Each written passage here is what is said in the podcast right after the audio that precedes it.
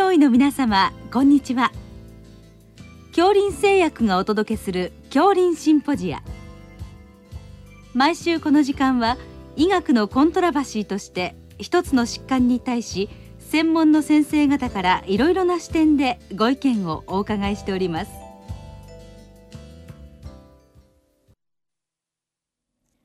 シリーズ。動脈硬化性疾患の予防を考えるの1回目。ガイドライン策定の背景黎明期と題して東京慈恵会医科大学客員教授多田則夫さんにお話しいただきます。聞き手は慶應義塾大学名誉教授斉藤育夫さんです、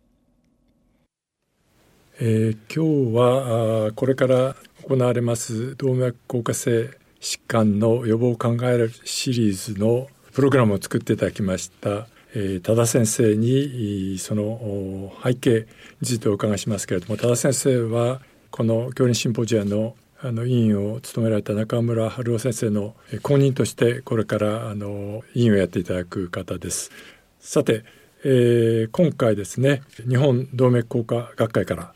えー、動脈硬化性疾患予防ガイドライン2022年版が、まあ、発表されたというふうに伺いましたけど、えー、それについてお話しくださいます。はい、ありがとうございます。あの動脈硬化の予防ガイドラインから始まって現在まあ2022年版がまあ昨年ですが発表されたわけですけど。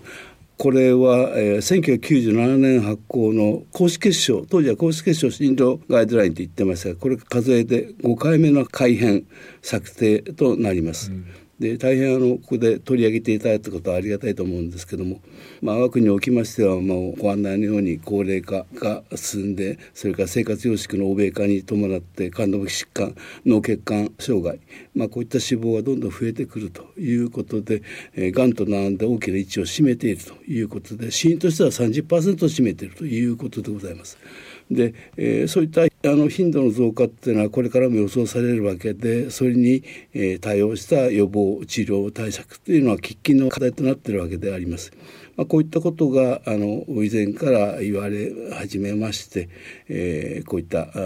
動脈硬化性疾患予防ガイドライン2022年版の発表に至ったわけでございますけれども私がちょうど医学部を卒業した1972年の時点ではまあ、人の動脈硬化っていうのはこれ経年性の問題であって、えー、後戻りすることができない。すなわち退縮できない。こういった病変と見なされております。はい、その頃はまだあの動脈硬化性疾患というのはあまりこうまあ重要に考えられていなかったということでしょうけど、まあ、後藤雄一郎先生などが、まあ、その辺のところで盛んに活動されていたように記憶しておりますけれども。はい、おっしゃる通りです。うん、私もあの殺人のように高血圧に当時は興味を持って、うん、そっちから勉強を始めたんですけれども、どうしても動脈硬化っていうことになれば、なかなか高血圧症の関連があんまりないっていうことで、じゃあどういうことかっていうことで、当時あの後藤雄一郎先生が老人内科っていうのを作りまして、そこのまあ主任をされたっていうことで、えー、門を叩いたということでございます。はい、あの欧米での疫学的な研究がかなり増えてきたということでしょうか？そうですね。まあ当時はあの1958年に始まったセブンカントリースタディっていうのがありまして、これはあの7つの国で、えー、世界中の中でそれぞれの疾病、まあコレステロールの関係とかあの動脈硬化の疾病心疾患こういったものを研究した医学的な研究がありました。それからこれも大変有名なスタディでありますけど1948年から始まりましたフラミンガハートスタディ。こういったものの研究が寄与して、まあ、動脈硬化性疾患の発症には加齢現象とか性別とか家族歴とか喫煙歴高血圧肥満対等の事情こういった危険因子があるということも分かってきたわけですけど。さてじゃあ血清質の値がどういう形で関与しているかということがあのなかなか分からなかったということもバックグラウンドにあります。はい、あのフラミンガムハートスタディは1948年第二次世界大戦直後に始まってそれからまあ約10年で先ほど先生がおっしゃったような要素で、まあ、危険因子という概念を出してきたということですね。はい、それがまあ非常に重要だったということなんでしょうけどどうでしょうか？あのそういったもののあの日本の、まあ、学会あるいは医師での間の需要受け取り方これどうだったんですか？まだあのコレステロールに関しては認識が少なくてまあ、ある大学の権威のある教授クラスでも患者で、えー、コレスが300ぐらいあるのは平気でほっといて。まあ、こういったことで、えー、そういう時代でありました。まあ、というのもエビデンスがなかったんでしょうがないんで下げたら本当にいいかどうかということが、まあ、問題されたということと同時にですねあの低い人の中でがんなんか結構いますんで死亡率から見るとこれすごい低いとかえって死亡率が増えるんじゃないかという危惧もあった当時はですねありました。うん、で、まあ、疾病と血清質の値との関わりっていうのはなかなかうまく出てなかったということで、うん、あのそういった考えがあったことも、まあ、これはしょうがない話であったわけであります。はいということでなかなか臨床的には、まあ、あのまず壁があったということなんでしょうけどあの、まあ、実験的な研究も並行して行われていったわけですね。はい、そうなんです。で、実はですね、あのウサギを用いてコレステロールを投与してコレステロール食を与えて動脈硬化性病変を作成したのはアニチコフっていうソビエトの学者ですがこれは1913年のことですねここで初めてコレステロールの値とそれから動脈硬化性疾患との関わりが出てきたしその後あの1928年ですかねここでコレステロール低いコレステロールが低い食事低コレステロール食に切り替えたことでウサギの動脈硬化性病変がまあ、短縮されたということでありました。まあ、当時はそれまでは動脈硬化で一旦なると短縮しない病変だと、まあ、私どもが卒業した時はそう教えられましたし皆さんもそう信じてたということだったんですけども実際コレステロールを下げると人でも動脈硬化短縮するということが1976年ですかブラッケン法によってて観察されたということで、まあ、世界的にもコレステロールの値に対して興味関心が出てきたということであります。うん、まあ、そういったあの、まあ、実験的な研究を背景にえー、さて今度は臨床だということになりますね。でそこであれでしょうかあの脂質を人の脂質をどうするのかということが話題になってきたんですか？そうですね。で当時まあ臨床検査の中でコレステロールも測れていたわけでありますけど、それは全国津々浦々同じレベルで測っているかってかなりそうじゃないと。それをどうすれば日本国内でもしっかりした一定したレベルでコレステロールを測れないかということも言われ始めてそして、まあ、そのための文献も出てきたということでありますしまたあの当時あの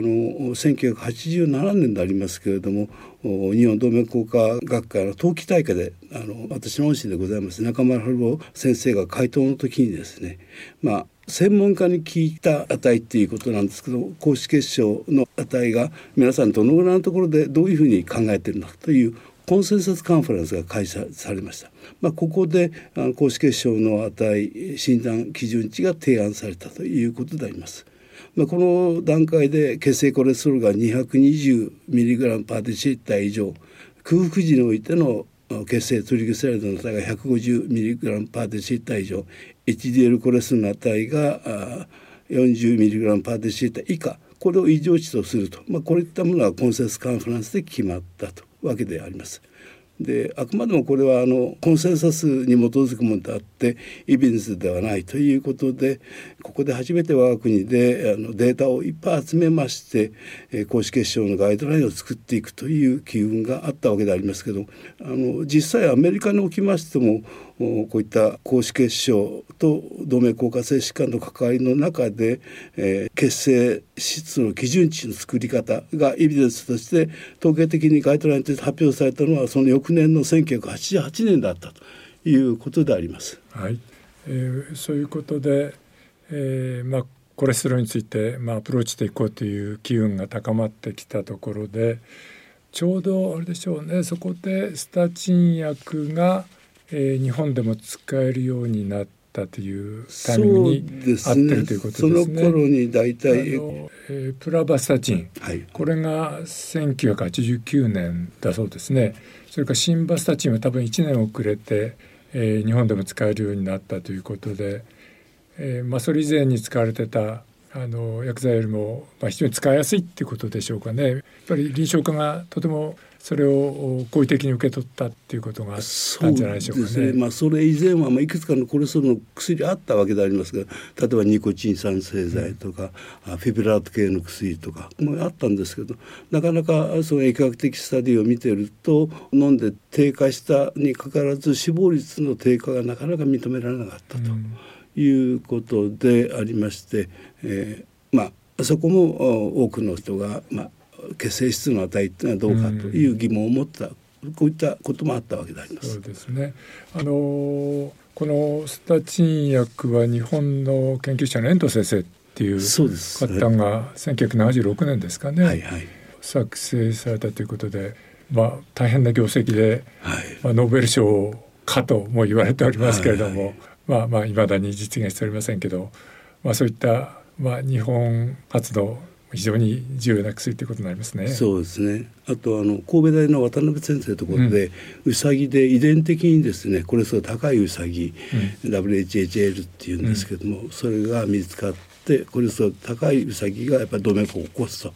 いうことも同時に、まあ両方とも日本初ですね大変な仕事だと思います。あそれが結局ノーベル賞につながったわけですか？はい、これがつながったんですね。あのブラウンとゴールドスタインたちがそれに目をつけて、それを持って実験をいろいろしていったということですね。まあそこで LDL レセプター LDL 受容体の発見につながったということであります。なるほど。はい。えー、それで次回はあ日本でのガイドラインの変遷についてお伺いします、はい、よろしくお願いいたします、はい、ありがとうございますシリーズ動脈硬化性疾患の予防を考えるの1回目ガイドライン策定の背景、黎明期と題して、東京慈恵会医科大学客員教授、多田則夫さんにお話いただきました。聞き手は、慶應義塾大学名誉教授、斉藤育夫さんでした。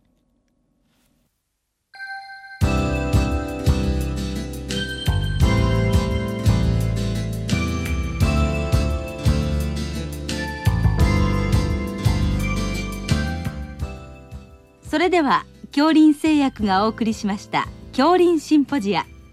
来週をどうぞお楽しみに。